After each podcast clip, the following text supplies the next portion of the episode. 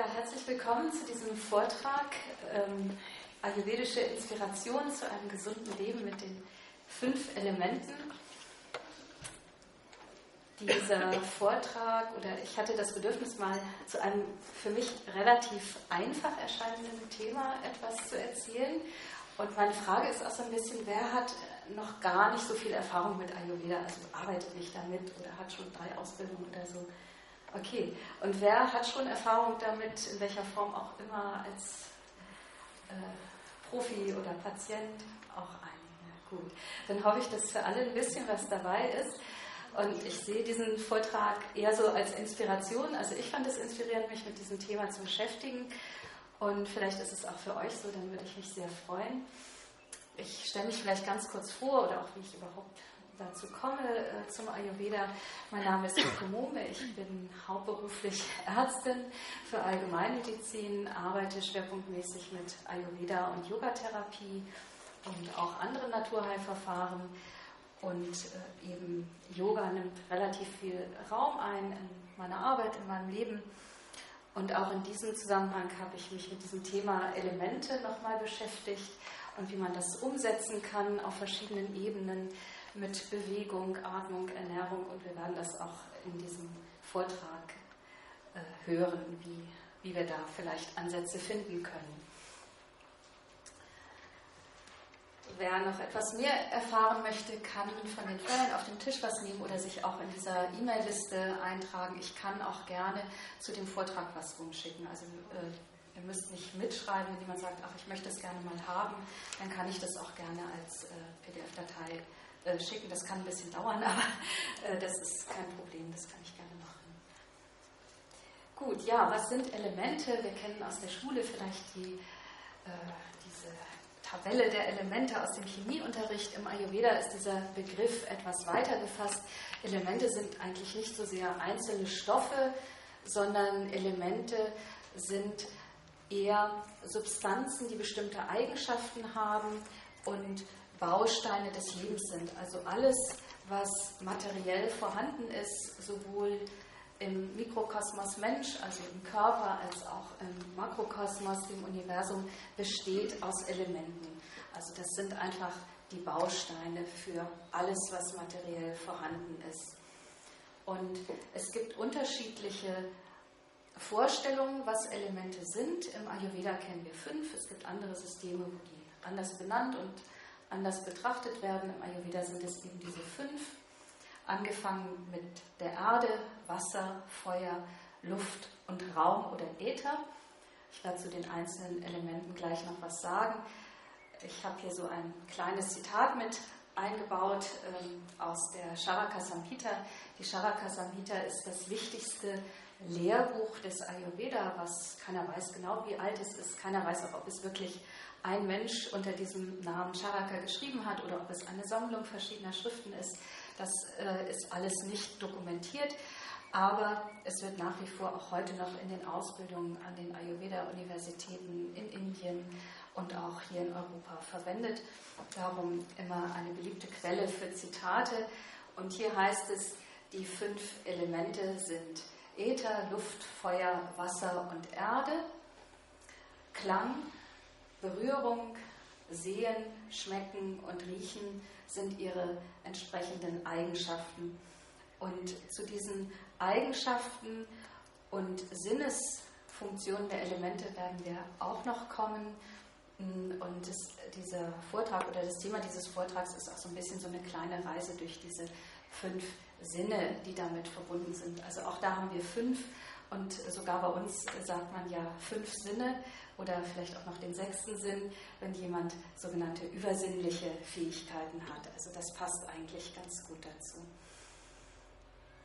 Ja, diese fünf Elemente mm, bilden den Körper. Ich übersetze das jetzt nicht genau, aber ähm, mm, es gibt im Körper dann entsprechend zu den fünf Elementen noch weitere ähm, Bestandteile.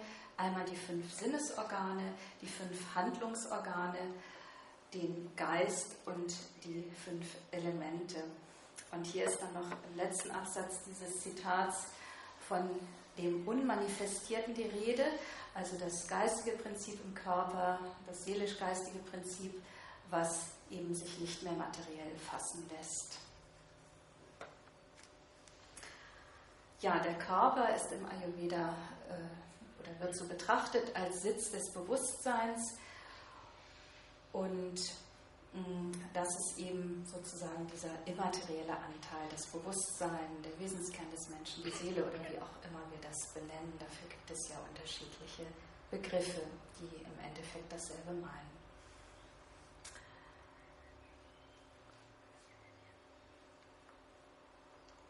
Und hier habe ich noch ein Zitat aus den Upanishaden hineingenommen, was, was ich so schön finde. Dort heißt es, die Essenz aller Wesen ist die Erde. Die Essenz der Erde ist das Wasser. Die Essenz des Wassers sind die Pflanzen. Die Essenz der Pflanzen ist der Mensch. Die Essenz des Menschen ist die Sprache oder das Sprechen. Die Essenz der Sprache ist das heilige Wissen, Veda. Die Essenz des Veda ist Sama Veda, also Worte, Töne, Klänge. Und deren Essenz wiederum ist der Laut Om.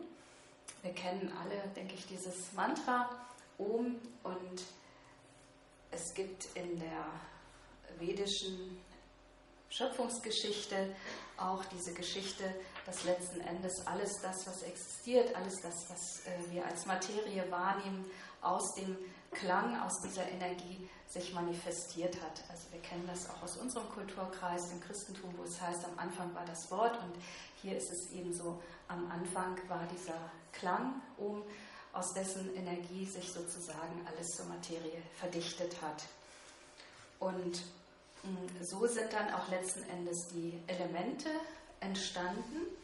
Klang ist eigentlich ja nichts anderes als Schwingung, Vibration und wenn sich diese ähm, Schwingung fortsetzt, ist es nur möglich, wenn ein Raum da ist. Und Raum, Äther, ist das erste Element. Also alles, was existiert, kann nur in einem Raum existieren. Wir sitzen in einem Raum, unser Körper ist gewissermaßen auch ein Raum, in dem wiederum viele kleine Räume sind, bis hin zur Zelle. Also die Zelle als kleinster Bestandteil unseres Körpers ist auch wiederum ein Raum. Also alles lässt sich eigentlich mit diesem Element, diesem Prinzip des Raums erfassen. Alles, was ist auf dieser Welt, befindet sich in einem Raum, bis hin zur Zelle. Und mm, wenn Schwingung in Bewegung kommt, dann entsteht dieses, äh, oder Schwingung erzeugt ja Bewegung. Und das ist letzten Endes dieses Element Luft, das zweite Element, das aus dieser Schwingung hervorgeht.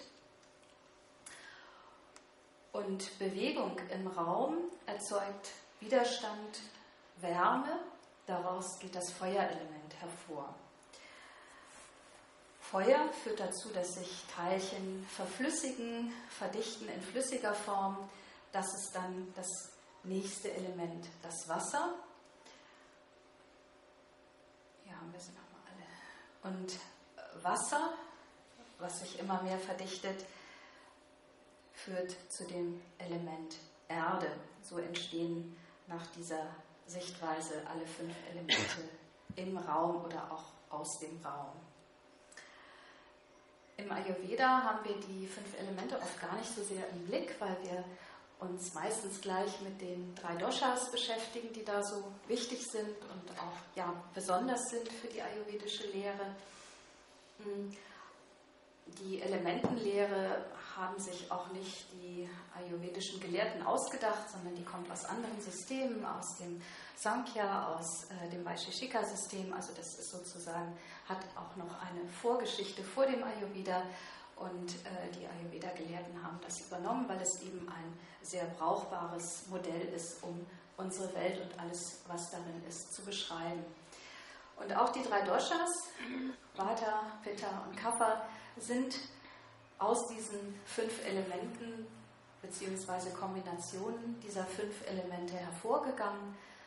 Vata aus den Elementen Äther und Luft und dementsprechend haben auch diese drei Doshas bestimmte Eigenschaften. Also die Elemente sind eine Basisweise, wie wir Ayurveda verstehen, beschreiben können, Und eine andere wichtige sind die Eigenschaften. Alles, was materiell vorhanden ist, ist Eigenschaft, hat Eigenschaften. Es ist kalt oder warm, leicht oder schwer. Und hm, die Eigenschaften ergeben sich dann wieder aus der Kombination dieser Elemente. Also Vata hat die Eigenschaften leicht, trocken, rau, weil es eben diese Elemente Äther und Luft oder aus denen hervorgegangen ist. Pitta mit den Elementen Feuer und Wasser hat eben vor allen Dingen die Eigenschaft heiß, ähm, flüssig auch ein bisschen durch das Wasser, wobei da das Feuerelement im Vordergrund steht.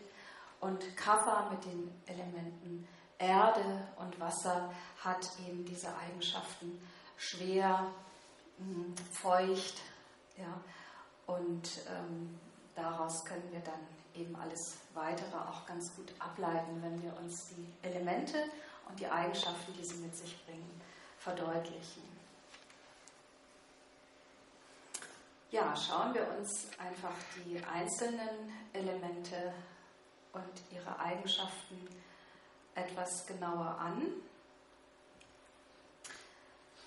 Erde ist, je nachdem wie rum man es betrachtet, von der Entstehung zwar das letzte Element, aber ich fange jetzt mal von der Erde aus an, weil sie äh, für das Praktische, finde ich, äh, so besonders wichtig ist. Ähm, Erde steht für das Prinzip Substanz und Stabilität und Erde hat auch einen Bezug zu dem ersten Chakra. Ich weiß nicht, wer von euch war eben in dem Vortrag über Chakren. Ich habe ihn leider nicht gehört, aber da gibt es ja viele Querverbindungen. Und wenn wir als ähm, Menschen in diese Welt geboren werden, dann ist das Wichtigste erstmal überhaupt hier anzukommen und äh, sozusagen den Boden unter den Füßen zu bekommen. Äh, ein Kind fängt an zu krabbeln, zu laufen und macht sich mit der Erde und der Schwerkraft vertraut und kommt so langsam eben in seinem Leben an. Mm, die Eigenschaften der Erde sind schwer, rau, hart, unbeweglich, kalt, trocken, dicht, stabil und grob. Wir denken bei Erde vielleicht gleich an Feuchtigkeit, aber die kommt erst durch das Wasserelement dazu, durch das zweite Element. Erde an sich hat eben eher diesen Charakter wie Stein oder Sand. Und das ist, äh, wir finden das Erdelement überall dort in der Natur, wo wir es mit festen Substanzen zu tun haben. Also sei es eben Stein, sei es Holz, sei es Metall, also alles, was eben diese Festigkeit hat, enthält dieses Element Erde. Und das ist etwas, was wir für unser Leben auch sehr stark brauchen. Wir sprechen ja auch von sich erben. Und wenn dieses Erdelement eben nicht vorhanden ist oder wir keinen Bezug dazu haben, dann können verschiedene Schwierigkeiten entstehen. Da komme ich gleich nochmal dazu. Aber wenn wir gut in Kontakt sind mit der Erde, sozusagen fest mit beiden Füßen auf dem Boden stehen, dann haben wir ein, eine gute Basis in unserem Leben. Dieser Kontakt zur Erde ist nichts, was einmal so feststeht, sondern etwas, was immer dynamisch ist. Wir sind ja auch als Menschen in Bewegung und was uns aber immer wieder in diese Präsenz führt, in Kontakt führt und Erden ist auch etwas, was besonders wichtig ist, wenn Menschen belastet sind durch Stress. Ja, dann verlieren sie oft den Boden unter den Füßen, weil alles nur noch im Kopf kreist und dieser unmittelbare Kontakt zur Erde verloren geht. Hm, ich würde ganz gerne eine ganz kurze Übung mit euch dazu machen, ganz einfach, nur um das einfach mal nicht nur zu denken, sondern auch zu spüren. Ihr könnt es im Sitzen oder im Stehen machen. Im Stehen ist ein bisschen einfacher mit den Füßen. Also ihr braucht auch nicht viel Platz dafür.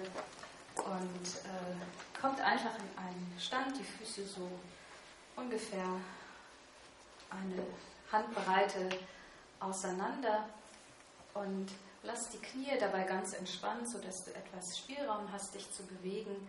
Und geh einfach mit den Füßen in Kontakt mit dem Boden unter dir und spür einfach mal diesen Kontakt zur Erde. Und um den Kontakt zu verstärken, bring die Grundgelenke der Zehen etwas fester in den Boden, so als würdest du sie in einen weichen Waldboden oder in den Sand einsinken lassen. Und bring auch die Fersen fester in den Boden.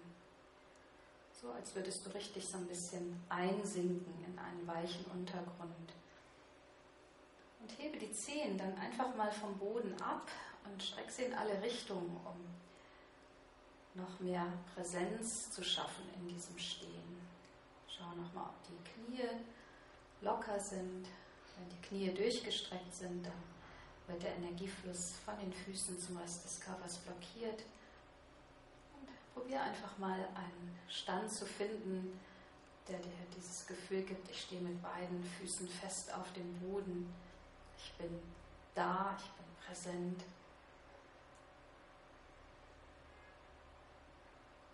Kannst nochmal die Mundgelenke der Zehen tiefer einsinken lassen, die Fersen tiefer einsinken lassen. Und dabei tief ein- und ausatmen. Und wenn du diesen Effekt noch verstärken willst, dann aktiviere auch deine Hände, indem du die Handflächen ganz aufspannst und auch die Hände ganz aktiv werden lässt.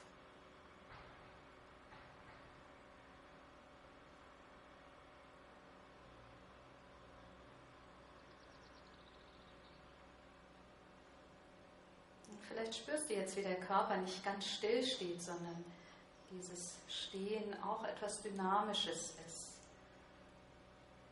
Der Körper vielleicht leicht schwankt, um immer wieder in sein Gleichgewicht in den Mittelpunkt zu finden.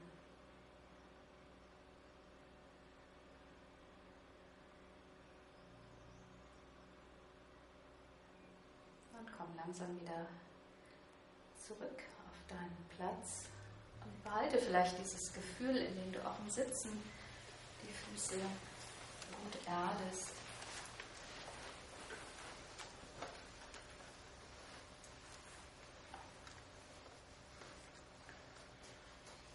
Jedes der Elemente hat verschiedene Eigenschaften und ist eben auch mit einem unserer fünf Sinne verbunden.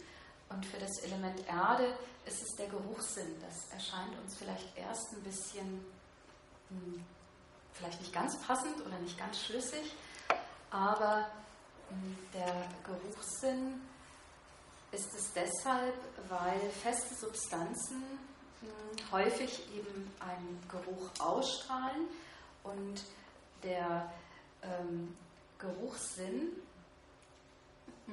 beeinflusst am schnellsten unsere, unser Alarmsystem des Körpers. Also wenn wir zum Beispiel Feuer riechen, dann wissen wir, oh, irgendwas stimmt nicht. Wir müssen sofort entweder Feuer löschen oder das Haus ganz schnell verlassen. Also das Geruchs, ähm, der Geruchssinn ist ganz schnell oder der Weg zwischen dem Riechen und dem Gehirn ist sehr kurz.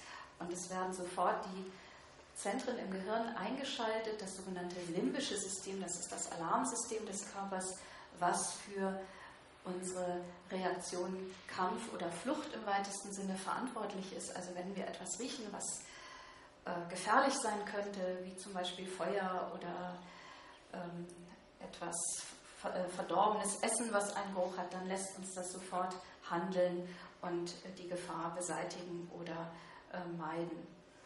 Hm. Und dieser Geruchssinn ruft auch oder ist verknüpft mit dem Zentrum des Gehirns, was für unsere Erinnerung zuständig ist. Man nennt das Hippocampus.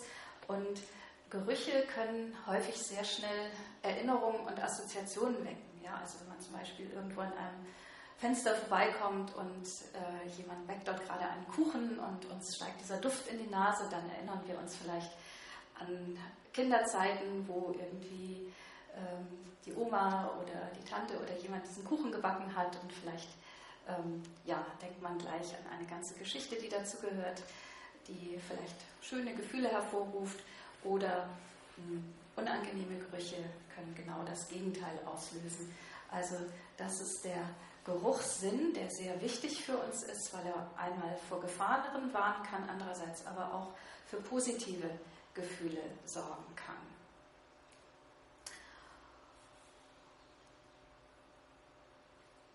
Und diese Wirkung des Geruchssinns, die kann man auch ähm, therapeutisch nutzen, zum Beispiel in der Aromatherapie. Ne?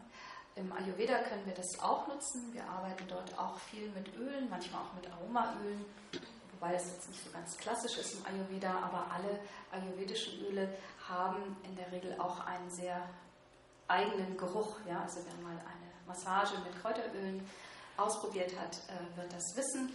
Und auch über diesen Geruch werden schon Wirkungen im Körper entfaltet. Das ist also hm, eigentlich immer ein Teil auch der Wirkung dieser Öle. Das gleiche gilt natürlich für Speisen. Im Ayurveda kochen wir ja mit relativ vielen Gewürzen für unsere Begriffe hier und äh, auch über diesen Geruch wird schon eine gewisse Wirkung entfaltet. Der Appetit wird angeregt oder ähm, ja, wir genießen das einfach, dass es so gut riecht. Also das hat schon eine Wirkung für sich. Ja, das ist das erste Element, das Erdelement verbunden mit dem Geruchssinn. Der Geruchssinn wird auch sehr früh im Menschen, also während der menschlichen Entwicklung, aktiv. Wenn uns Erdelement fehlt, das ist ja auch immer, ähm, das wäre dann so jetzt die praktische Seite, wie können wir das nutzen oder wie können wir das feststellen? Feststellen können wir das zum Beispiel, wenn wir merken, wir stehen nicht mehr so gut mit beiden Füßen auf dem Boden. Oder beim Yoga kann man das oft ganz gut beobachten. Es gibt so Tage, wo es leicht fällt, in eine Balanceübung zu gehen, in den Baum oder so, und es ist ganz einfach, auf einem Bein zu stehen. Und dann gibt es Tage, wo wir vielleicht merken, wir sind noch so beschäftigt mit dem, was sonst am Tag passiert ist oder was wir noch vor uns haben, dass es gar nicht so einfach ist, diese Balance zu halten und eben in Kontakt mit der Erde zu bleiben. Und dann merken wir eben, ja, uns fehlt vielleicht gerade dieser Bezug zum Erdelement und wir brauchen erstmal andere Übungen, um uns zu erden, um uns zu stabilisieren. Also das können wir über Übungen machen mm, und äh, welche Veränderungen wir oft merken, ist eben dieses, ja, wenn wir im Stress sind, äh, aufgeregt sind, nervös sind oder auch wenn Ängste auftreten. Menschen, die ähm, unter Ängsten leiden, das kann ja hingehen bis zu einer Angsterkrankung, denen fehlt sehr stark dieses Erdelement, weil sie das Gefühl haben, sie sind ähm, eben nicht gut aufgehoben im Leben, sie sind in Gefahr und äh, dann können auch solche Übungen sogar helfen, wieder so ein bisschen dieses Gefühl äh, zu bekommen, dass das nicht alles gefährlich ist und dass äh, Ängste vielleicht auch ähm, bewältigt werden können. Also da kann das dann helfen.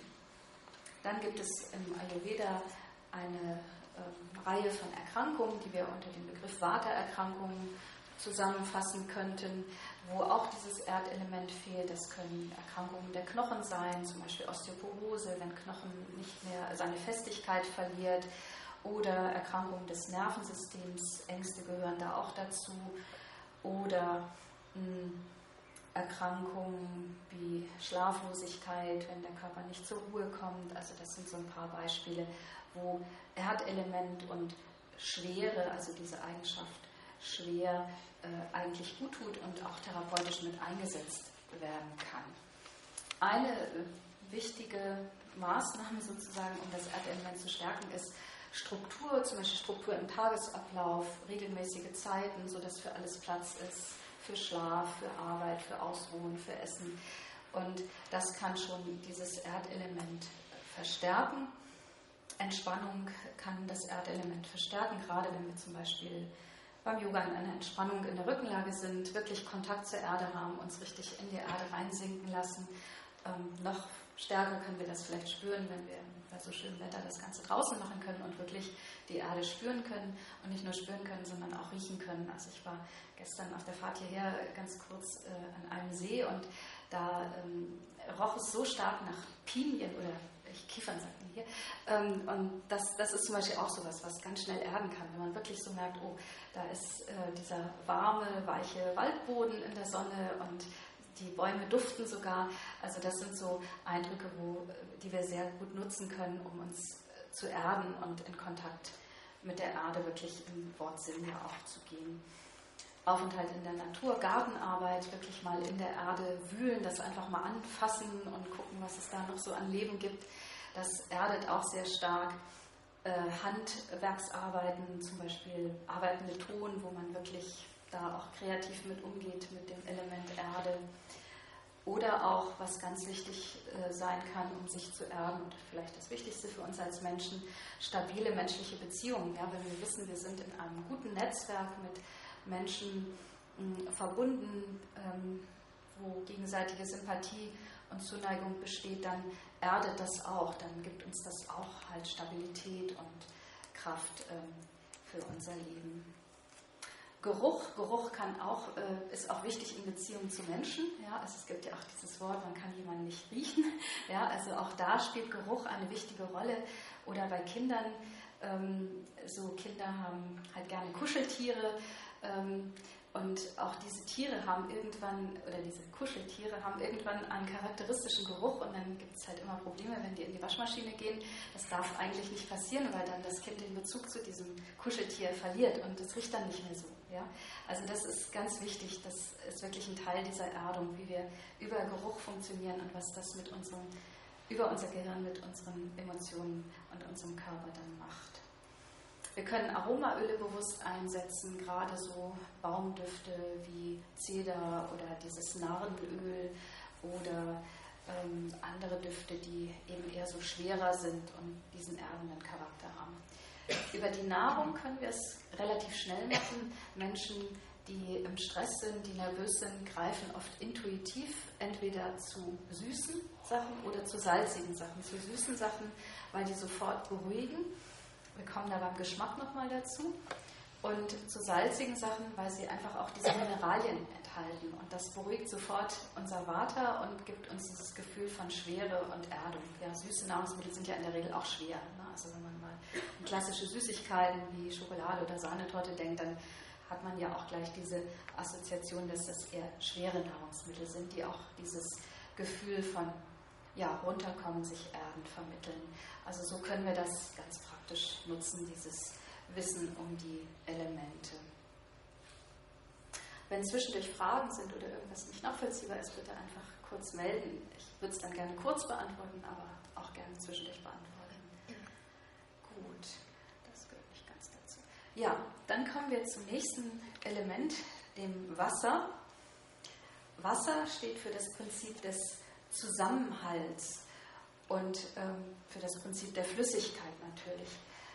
Wenn wir etwas Neues kreieren wollen aus den verschiedenen Elementen, dann brauchen wir dieses Wasser, um Dinge miteinander nicht nur irgendwie zu mischen, sondern damit sie sich auch wirklich miteinander verbinden. Das ist das Prinzip, was wir auch beim Kochen oder Kuchenbacken anwenden. Ja? Wir mischen Zutaten die würden auseinanderfallen, wenn sie trocken wären. Und um das in eine Konsistenz zu bekommen, die angenehm ist, die essbar ist, verbinden wir eben die einzelnen Zutaten mit dem Wasser. Und Wasser hat die Eigenschaften klar. Flüssig, kalt, dumpf, weich, feucht, ölig. Öle gehören auch zum Wasserelement. Bisschen klebrig. Und äh, dieses Wasserelement, was ja sozusagen ähm, mit dem Erdelement in sehr enger Verbindung steht, wenn man die beiden zusammengibt, Erde und Wasser, dann verliert die Erde so ein bisschen ihre Schwere und es geht eher so in dieses Fließende und Flüssige und auch Spielerische rein. Ja? Also wenn wir zum Beispiel an Kinder denken, wenn die ähm, mehr im Sand spielen, dann nehmen die Sand und Wasser und matschen das irgendwie zusammen und spielen damit und formen irgendwas Neues.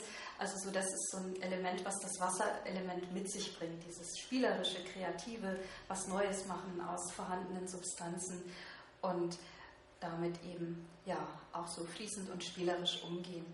Das heißt, wenn wir auch vielleicht mal im Leben so dieses Gefühl haben, wir stecken irgendwo fest, dann fehlt uns oft dieses Wasserelement und dieses Spielerische, einfach mal beiseite zu treten und vielleicht ähm, eine Situation mal eher so von der ähm, amüsanten Seite anzusehen oder damit ein bisschen zu spielen, das kann sehr hilfreich sein dieses Fließende, was das Wasserelement mit sich bringt, ist auch etwas, was uns in Kontakt bringt. Ja? Also Flüssigkeit, Wasser sucht sich immer einen Weg und kommt auf diesem Weg immer mit anderen Umgebungen, anderen Substanzen in Berührung. Und das ist auch das, was wir oft im Kontakt brauchen, dass wir eben, wenn wir Menschen begegnen, ähm, nicht trocken dastehen sozusagen, sondern in einen Redefluss kommen und uns spielerisch Dinge einfallen, die wir miteinander tauschen und teilen wollen. Also auch diese Qualitäten bringt das Wasserelement mit sich. Hm, die Sinneswahrnehmung, die zum Wasserelement gehört, ist das Schmecken oder der Geschmack. Wenn wir ähm, also etwas essen und ähm, das sehr trocken ist, dann können wir das, den Geschmack nicht so richtig gut wahrnehmen. Wobei, was auch noch wichtig ist, Geschmack und Geruch sind sehr eng miteinander verbunden. Das kennt eigentlich jeder. Wenn man mal sehr stark erkältet ist und ähm, die Nase ist verstopft, dann schmeckt man fast nichts mehr. Ja? Also das ist eigentlich so ein gleichzeitiger Sinneseindruck, dieses Riechen und Schmecken. Das hängt auch mit der Verarbeitung im Gehirn zusammen, dass das so ähm, verarbeitet wird, dass wir eigentlich beide Eindrücke immer parallel brauchen, um wirklich den Geschmack äh, richtig wahrnehmen zu können. Und gerade der Geschmack ist mit den Hirnarealen verbunden, die für unsere Bedürfnisse, unsere Emotionen und bestimmte Reflexe zuständig sind. Und äh, wir wissen eben auch, äh, dass bestimmte Nahrungsmittel eben sehr starken Einfluss auf unsere Gefühle haben. Also nicht nur, weil dort bestimmte Stoffe drin sind, sondern auch über diese unmittelbare Geschmackswahrnehmung. Ich hatte das eben schon gesagt, gerade süß ist da wichtig. Süß bietet immer auch Trost. Also viele Menschen greifen intuitiv zu Süßigkeiten, wenn sie sich traurig oder alleine fühlen, weil das sofort einfach wirkt. Das ist einfach physiologisch so angelegt. Und süß ist für uns auch deshalb der Inbegriff von Nahrung, weil die erste Nahrung, die wir als Kinder bekommen und ähm, essen, ist Milch und Milch ist süß vom Geschmack. Das heißt, äh, süß steht immer einfach so für Nahrung und genährt werden. Mm. Geschmack ist auch eben, weil es bestimmte Hirnareale anspricht, erzeugt es diese Gefühle von Freude oder Trost oder auch Lust. Darum wirkt es so schnell. Modern wissen wir, dass die äh, Geschmackswahrnehmung für bestimmte Geschmacksrichtungen auf bestimmten Bereichen der Zunge lokalisiert ist. Ich habe das hier einfach mal so als äh, Folie dazu genommen. Bitter eben ganz weit hinten am Zungenrund, süß ganz weit vorne, sauer in der Mitte und salzig einfach um dieses Saure herum. Und ähm, man hat äh, in der modernen Physiologie noch eine weitere Geschmacksrichtung beschrieben, die heißt Umami, was so viel wie herzhaft oder für herzhaft steht. Ähm, darunter kann man sich vielleicht sehr Verschiedenes vorstellen. Im Ayurveda ist es so, dass sie sagen, die Geschmacksrichtungen sind süß, sauer, salzig, scharf, bitter und zusammenziehend. Ähm, für scharf haben wir keine Rezeptoren auf der Zunge, sondern die Geschmacksrichtung scharf reizt Nervenendigungen und dadurch nehmen wir scharf wahr. Ja, das wird nicht unmittelbar auf der Zunge wahrgenommen. Ja, das äh, ist das, der Geschmackssinn verbunden mit dem Wasserelement. Und wenn dieses Element fehlt, dann, ähm, also das Wasserelement fehlt, dann kommt es zur Austrocknung des Körpers. Unser Körper besteht ja eigentlich auch zu einem sehr großen Anteil aus Wasser. Jede Zelle hat Flüssigkeit in sich, Wasser in sich. Und diese ähm, Trockenheit äh, beobachtet man wieder hauptsächlich auch bei Watererkrankungen, trockene Haut oder auch Hautkrankheiten, die mit Austrocknung der Haut eingehen. Ähm, das wäre so ein, ein Beispiel dafür. Oder auch auf ähm, emotionaler Ebene ähm, so Freudlosigkeit. Man sagt ja auch, jemand ist trocken, so vom Typ her, ja, also dass jemand eben nicht so viel vielleicht mit Spaß und Spiel anfangen kann, sondern eher die Dinge sehr nüchtern betrachtet. Das äh, ist ja an sich noch keine Erkrankung, aber wenn das dann eben so ein bisschen in den Bereich der Depression übergeht, wenn das überhand nimmt, diese Freudlosigkeit, dann kann es eben den Charakter einer Erkrankung annehmen. Und alles, was eben auch so im weitesten Sinne Freude macht, kann das auch verstärken. Also zum Beispiel, ja, alles, was Spielen angeht, vielleicht auch mal einfach so ein Gesellschaftsspiel ausprobieren oder über Bewegung, Tanzen, Schwimmen im Wasser, Wasserball spielen oder Wassersportarten mal ausprobieren. Sowas kann eben diesen Bezug zum Wasserelement ähm, gut fördern oder auch einfach in der Natur Kontakt zum Wasser aufnehmen, über Flüsse, über Seen oder auch über die Pflanzen, die ja auch sehr viel Wasser enthalten. Über die Nahrungsmittel ist es relativ leicht zu erkennen, wo Wasserelement drin ist. Wasser können wir trinken, das ist unser wichtigstes ähm, ja, Nahrungsmittel eigentlich. Im Ayurveda kochen wir das Wasser einmal ab, weil es dann seine Eigenschaften ändert. Also das ist ganz erstaunlich. Kaltes Wasser hat andere Wirkungen als warmes Wasser. Kaltes Wasser ähm, verstärkt äh, Schwere im Körper, während warmes Wasser Leichtigkeit bringt, Wärme bringt und ähm, auch für den Körper leichter zu verarbeiten ist. Deshalb äh, sagen wir mal hier wieder das Wasser abkochen. Dann fallen auch noch verschiedene Mineralien aus, mit denen der Körper nicht so viel anfallen, anfangen kann. Und dann warm trinken, je nachdem, welche Konstitution jemand hat. Äh, jemand mehr Water hat, dann wärmer. Und wenn jemand mehr Pitta hat, dann eher zimmerwarm. Ja. Wie wichtig ist es dabei, das zehn Minuten kochen zu lassen, statt eine ja. aufkochen? Also es gibt immer wieder Bücher, wo das drinsteht, dass man irgendwie eine bestimmte Zeitdauer beim Kochen einhalten muss. Das ähm, ist aber also in den Klassikern nirgendwo so vermerkt. Und es geht letzten Endes um dieses wirklich nur einmal abkochen. Das ist das Wichtigste. Und das muss jetzt nicht 10 Minuten oder 20 Minuten sein. Da fallen dann vielleicht ein paar mehr Mineralien aus, wenn man das länger kocht. Aber äh, für die, um die Eigenschaften des Wassers für den Körper zu ähm, ja, besser aufnehmbar zu machen, reicht es wirklich einmal kochen und dann eben auf die entsprechende Temperatur wieder abkühlen lassen. Was auch nicht gut ist, das ist also äh, ist mischen. Also zum Beispiel, wenn das Wasser noch zu heiß ist, dann einfach nochmal äh, kaltes Wasser aus dem Wasserhahn dazu geben, weil dann hat es wieder andere Eigenschaften. Es kommt auf dieses Abkochen an. Also ich habe das auch, diese Frage öfter mal in Indien gestellt, weil hier kursiert das immer so, aber da ist es eigentlich nicht äh, bekannt oder eben, weil es nicht so aus den Klassikern kommt. Es schadet aber auch nicht, wenn man es macht. Es ist nur häufig sehr unpraktisch. Ja. ja. Ich habe das oft erlebt, wenn ich den Leuten sage, sie sollen heißes Wasser trinken, dann sagen die, i, Wasser? Mhm. Also völlig überrascht. Die trinken sonst nur Kaffee und Tee oder, ja. oder Cola. Ja. Und wenn ich das erkläre, also heiß, damit der Körper keine Energie verliert, weil er kaltes Wasser aufwärmen muss erst. Mhm. Dann wird Energie verschwendet quasi. Mhm. Und viele haben das dann auch probiert und haben dann positive Rückmeldungen gegeben mhm. und gesagt, das ist gar nicht so schlimm. Im Gegenteil, tut mir mhm. das. Also das ist ganz interessant. Man kann damit auch wirklich dann experimentieren oder auch die Leute anregen, das mal auszuprobieren. Zum Beispiel einfach mal auszuprobieren, wie schmeckt kaltes Wasser und wie schmeckt warmes Wasser. Also wenn man es aus der Wasserleitung nimmt, weil das Wasser verändert seinen Geschmack. Ich weiß nicht, ob das schon mal jemand gemacht hat. Ja, also wenn man, es wird süßer. Genau. Und je länger man es kocht, desto weicher wird es eigentlich. Ja. Deswegen könnte ich mir für Vata schon vorstellen, vielleicht ja. Also schadet eben nicht das lange Kochen, aber es ist nicht absolut notwendig. Ne? Aber das Interessante ist, und vielleicht kann man so die Leute ein bisschen dafür dann begeistern, dass sie das einfach mal ausprobieren sollen, wie das schmeckt und dass es wirklich nach was schmeckt. Ne? Das ist vielleicht auch noch ein wichtiger Punkt. Äh, Geschmack ähm, geht häufig verloren, gerade weil wir heute so viele künstlich zubereitete Nahrungsmittel haben, die mit Geschmacksverstärkern arbeiten, damit wir irgendwie überhaupt noch was schmecken. Ja?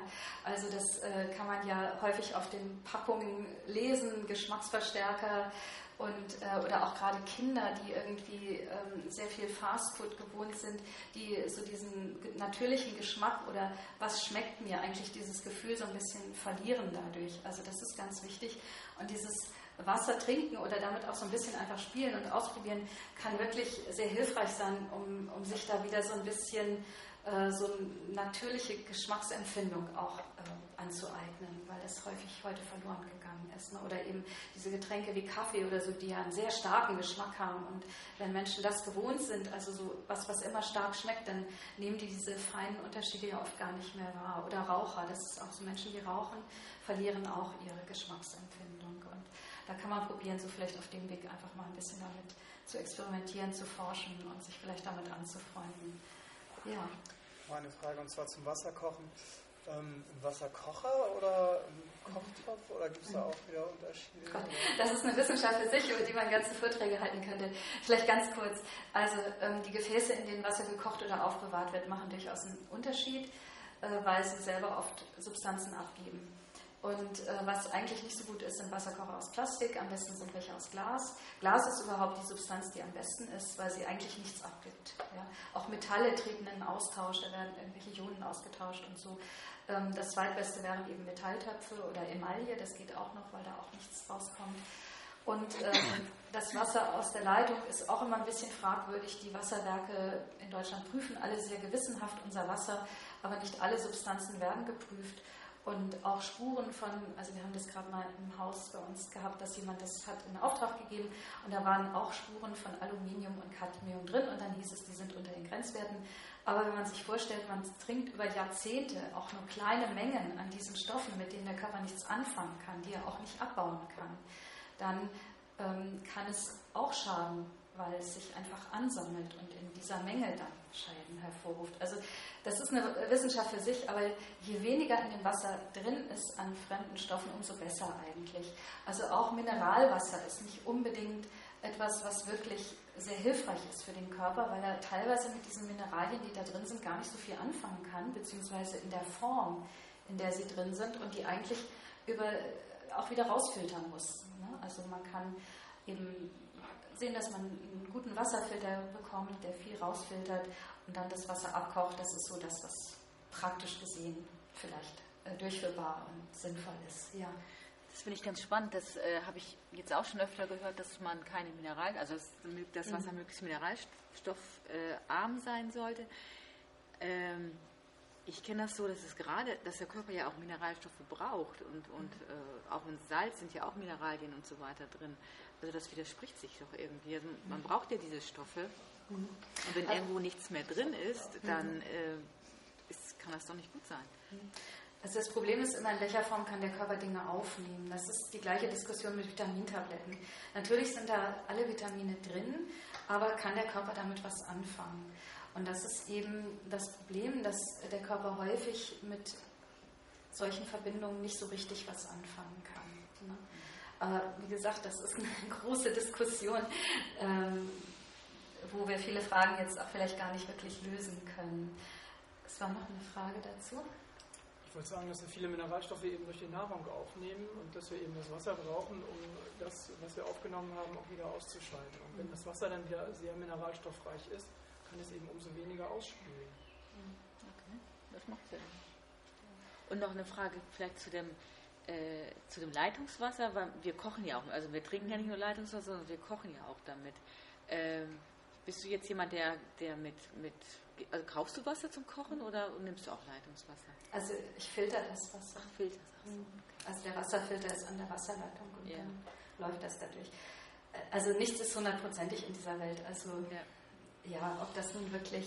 Wo die Informationen so das Wasser ja trotzdem auch. Ne? Also Na, aber ich denke mal, es ist ein bisschen besser als das Wasser, was aus der mhm. Leitung kommt. Wobei das ist, ist, ist, man weiß es nicht, weil viele Sachen sind da drin, die eben nicht geprüft werden. Medikamentenrückstände, Pestizidrückstände, gut, die werden noch irgendwie geprüft.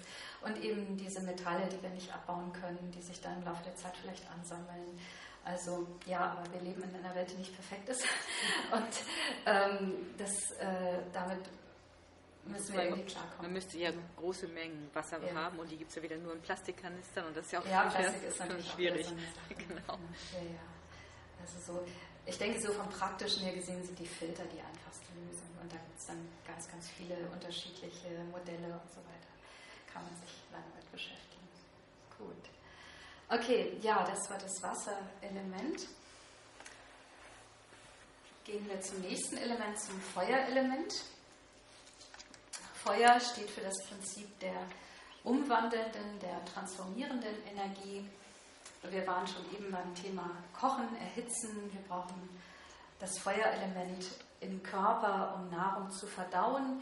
Und im Ayurveda sagen wir eben, warme Nahrung ist für den Körper eigentlich besser geeignet, weil er dann nicht so viel Energie aufwenden muss, um die Nahrung zu verarbeiten. Hm, und ihm das leichter fällt, die entsprechenden Stoffe zu verwerten. Viele Menschen würden dem nicht zustimmen, weil sie sagen würden, beim Kochen gehen auch wieder Stoffe verloren. Also letzten Endes kommt es immer darauf an, was kann unser Körper aufnehmen und in welcher Form schafft er das. In welcher Form sollte die Nahrung vorliegen, sodass der Körper das schafft. Und aus ayurvedischer Sicht würde man sagen, den meisten Menschen fällt es leichter, wenn die Nahrung eben schon vorher durch das Kochen vorbereitet wird. Feuer hat die Eigenschaften heiß, scharf, leicht, trocken und durchdringend, subtil. Feuerelement bringt Licht und Wärme mm, und ermöglicht uns das Sehen. Im Auge im Dunklen können wir nicht sehen, wir brauchen Licht, um zu sehen. Und über das Auge nehmen wir sehr viel Informationen auf, es gibt so Untersuchungen, die zeigen, dass wir über 80 Prozent der Informationen, die wir aufnehmen aus unserer Umwelt, über das Auge aufnehmen. Und ein Viertel des Gehirns ist an der Verarbeitung dieser Eindrücke beteiligt. Und unser visuelles System ist auch sehr komplex. Äh, es nimmt nicht nur, also das, was wir wahrnehmen als Bild, ist nicht unbedingt das, was im Außen vorhanden ist. Das ist auch eigentlich so eine Frage, die im Yoga ja viel äh, philosophisch diskutiert wird. Äh, wie setzt sich eigentlich unser Bild von der Welt zusammen? Wir filtern immer, wir sehen bestimmte Sachen und ähm, unser Gehirn verknüpft das, was wir sehen, mit Erinnerungen, mit Erfahrungen, sodass das Bild und vor allen Dingen unsere Bewertung und die Bedeutung, die ein Bild, was wir wahrnehmen, für uns hat, letzten Endes ähm, nicht nur etwas mit dem zu tun hat, was da vielleicht vor uns, um uns herum ist, sondern auch viel mit dem, was in uns ist, zu tun hat. Ja? Und jeder Mensch nimmt anderes wahr. Das kennt man auch so zum Beispiel, wenn man Zeugen befragt zu Unfällen, dann gehen die Beschreibungen häufig sehr weit auseinander, weil jeder hat andere Aspekte als wichtig empfunden und die wahrgenommen und sich gemerkt. Und das prägt natürlich auch unsere Erinnerungen. Also wenn man zum Beispiel Menschen befragt, äh, die an derselben Veranstaltung teilgenommen haben, an was sie sich nach einiger Zeit erinnern, dann werden die unter Umständen sehr unterschiedliche Dinge erzählen, ja, weil sich das einfach in unserer Verarbeitung verändert, an was wir uns erinnern. Bilder, die aufgenommen werden, können auch unbewusst wirken. Also ein ganz einfaches Beispiel, wenn wir vor dem Schlafengehen noch äh, irgendeine Nachrichtensendung schauen, wo eben dramatische Ereignisse beschrieben werden und auch Bilder gezeigt werden oder einen Film, einen Horrorfilm oder Krimi gesehen haben, dann kann es sein, dass diese Bilder im Schlaf noch weiterwirken und unsere Schlafqualität darunter vielleicht sogar erheblich leidet. Also äh, Bilder sind äh, sehr, haben eine sehr starke Wirkung auf uns. So arbeitet ja zum Beispiel auch Werbung mit diesem unbewussten Sehen. Und wenn wir unsere Achtsamkeit, unsere Aufmerksamkeit verstärken auf das, was wir sehen, was wir wahrnehmen, was wir vielleicht auch zulassen, weil wir können ja entscheiden, was wir Fernsehen zum Beispiel oder nicht, ähm, dann äh, kann das auch wieder unsere innere Kraft stärken, weil wir nicht so viel Energie verlieren, Dinge zu verarbeiten, die uns vielleicht nicht gut tun. Und mh, dieses Element Feuer hat ja eigentlich schon für sich, äh, strahlt es ja schon sehr viel Kraft aus. Und äh, deshalb ist es wichtig, dass das Feuerelement in uns in angemessenem Maße vorhanden ist.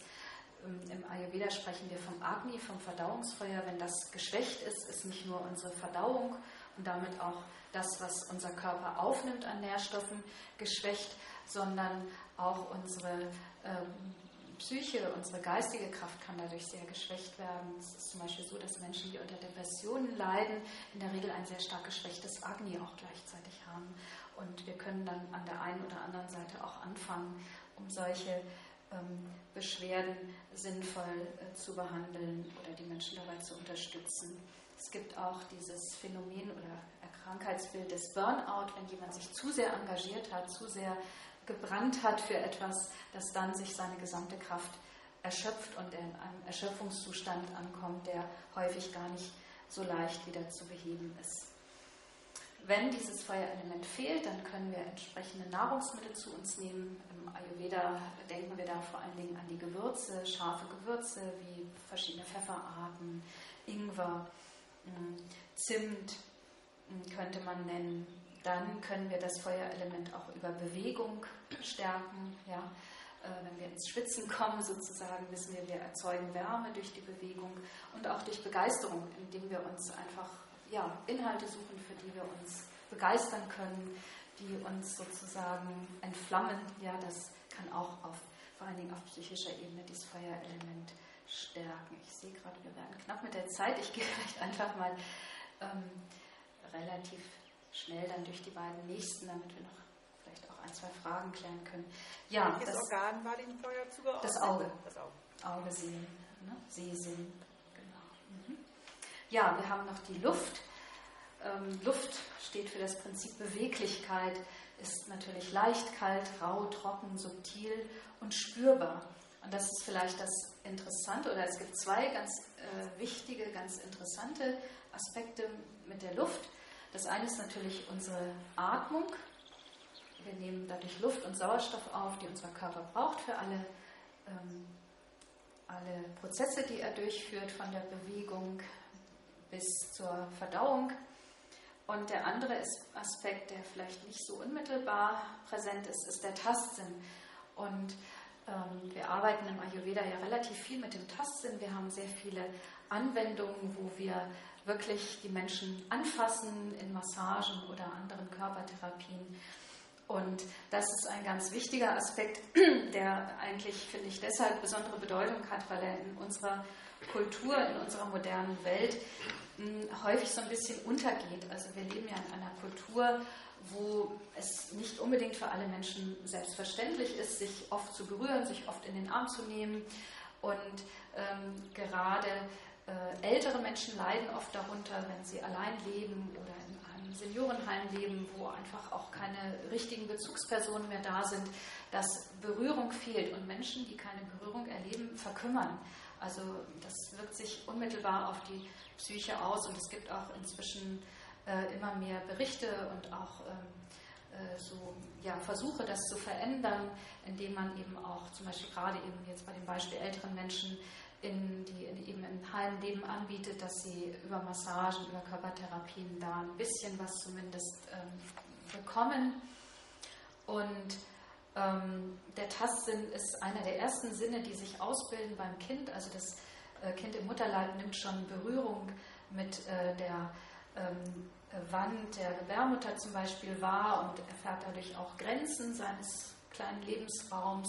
Und Kinder, äh, die heranwachsen, äh, lernen ganz viel über Begreifen. Also wenn Kinder Sachen nicht anfassen dürfen oder das nicht können, dann leidet zum Beispiel die Sprachentwicklung darunter. Also Kinder begreifen als erstes im wahrsten Sinne des Wortes ihre Umwelt und dann können sie die Eindrücke verarbeiten und später auch ihre Sprache entsprechend entwickeln. Blinde oder wenn es dunkel ist, tun wir das auch. Wir nutzen als erstes unseren Tastsinn zur Orientierung. Ja? Wenn plötzlich Stromausfall ist und wir uns zurechtfinden müssen, dann tasten wir uns bis zum, zur Streichholzschachtel oder so. Ja? Das ist eben ein ganz wichtiger Orientierungssinn letzten Endes, der eben ja, praktisch eine große Rolle spielt, aber auch eben psychisch ganz wichtig ist. Und äh, im Ayurveda haben wir da eben die, das sehr ausgeprägt in Form von Massagen und anderen Körpertherapien, die sich eben nicht nur auf die Rückenschmerzen oder ähnliches auswirken, sondern auch auf das psychische Empfinden der Menschen sehr auswirken. Wenn das Element Luft fehlt, dann entstehen Schwere, ähm, Lethargie kann entstehen. Wir können das Element stärken über Atemübungen, ähm, über Massagen, über Bewegung und leichte, warme Nahrungsmittel, vor allen Dingen eben gekochte Speisen und auch Speisen, die die Geschmacksrichtung bitter und scharf haben. Da finden wir auch Luftelement drin. Bitter ist auch eine Geschmacksrichtung, die für uns so ein bisschen, hm, ja, viele Leute sagen, mag ich sowieso nicht, ähm, die wir aber in unserer Ernährung nicht so präsent haben. Äh, wo mich auch oft Patienten fragen, ja, äh, wenn ich denen sage, ja, bitter wäre gut für sie, ja, wo, wo gibt es das denn? Ähm, dann äh, sage ich immer, dass wo Bitterstoffe drin sind, sind grüne Gemüse. Also ganz allgemein gesprochen erstmal. Gerade zu dieser Jahreszeit haben wir sehr viel frische Kräuter auch draußen, angefangen vom Löwenzahn, den es ja irgendwie überall gibt, Brennnesseln und ähm, anderen Wildkräutern, die eigentlich alle diesen bitteren Geschmack auch noch dabei haben. Also da können wir uns das in die Nahrung holen. Dann haben wir das Element Raum. Hm, Raum ist alles eben, was eine äußere Begrenzung hat letzten Endes. Und äh, das Element Raum ermöglicht den anderen Elementen da zu sein. Es vielleicht ausdrücken. Die, die Eigenschaften sind weich, leicht, subtil, sanft. Und wir brauchen Raum, um uns ja, zu entfalten, um einfach sein zu können. Wenn Raum fehlt, empfinden wir Enge. Das kann sehr bedrückend sein. Und ähm, der Sinn, der mit dem Raum verbunden ist, ist das Gehör, die Schallwellen, die sich im Raum fortsetzen, in unserem Gehör wieder ankommen und dann verarbeitet werden zu dem Gehörten, was auch wieder über diese Verknüpfung mit Erinnerungen, Eindrücken, Erfahrungen durchaus einen anderen Charakter und eine andere Bewertung bekommt als das, was vielleicht da ist. Ähm, wir können ja auch sehr schnell zuordnen, wenn wir etwas hören, ist das jetzt eine menschliche Stimme, ist das ein Musikstück oder ist das Verkehrslärm. Ähm, also da müssen wir auch sehr schnell sein, weil äh, wir darüber auch bestimmte Gefahren ja wahrnehmen können. Also heute vielleicht nicht mehr so, aber im Straßenverkehr kann es auch schon mal sein, dass wir, wenn wir hören, ähm, zum Beispiel als Radfahrer oder Fußgänger, es nähert sich ein Fahrzeug von hinten, dass wir vielleicht aufpassen sollten. Hm. Was zum Hören dazugehört, ist die Kommunikation. Kommunikation ist etwas ganz Wichtiges in unserem Leben.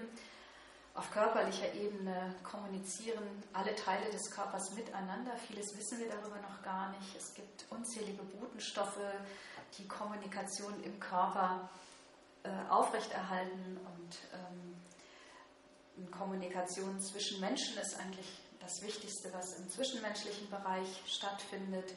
Da kann auch immer vieles schiefgehen ähm, durch Missverständnisse oder nicht präzise kommunizierte Inhalte. Aber es ist letzten Endes das Prinzip, was im Leben Verbindungen schafft zwischen Menschen, aber auch zwischen Körperzellen und ähm, was eben ja eigentlich jeden Lebensprozess prägt. Ja, damit sind wir beim letzten, beim fünften Element angelangt. Klang, Schwingung war am Anfang und das jetzt sozusagen bildet auch das Ende dieser Reihe. Hm. Und wir können vielleicht, achso, was ich vielleicht noch sagen wollte in der Kürze, was interessant ist, also ich habe jetzt versucht, so ein bisschen auch immer einen Bezug herzustellen, einfach als Inspiration zu modernen Inhalten, weil wir erfahren immer mehr darüber, wie unser Körper funktioniert, modern betrachtet. Im Ayurveda steckt das im Grunde genommen alles schon drin. Und wenn wir beim Thema Kommunikation sind, erfahren wir auch immer mehr darüber, wie Körper und Geist oder Körper und Psyche, Emotionen eigentlich sich gegenseitig beeinflussen. Und auch das steht schon in der Charaka Samhita drin. Da gibt es eine Textstelle, wo es heißt, der Körper folgt der Psyche oder dem Geist und andersrum. Also auch diese Verbindung, diese Kommunikation war dort schon bekannt. Und ähm, wir haben gesehen bei den Sinnesorganen, wie das, was wir aufnehmen, im Körper verarbeitet wird und häufig eben gleich eine Bedeutung, eine Bewertung bekommt und sich dadurch verändert, sodass sich auch wieder unsere Gefühle, unser Denken, unsere Haltung verändern können. Ähm, das ist ein wichtiger Aspekt. Also Elemente sind nicht einfach nur irgendwelche toten Bausteine, sondern es sind dynamische mm, oder sich in einer dynamischen Bewegung befindende Substanzen, die verändert werden, neu kombiniert werden und eigentlich ständig in Bewegung sind. Ja, soweit erstmal. Gibt es Fragen? Nicht. Gut. Ja, also wer was äh, davon haben möchte, kann sich da hinten auf der Liste noch eintragen, dann kann ich das zuschicken. Und sonst wünsche ich allen noch einen schönen und ja, äh, mit guten Erfahrungen verbundenen Kongress. Ja, vielen Dank.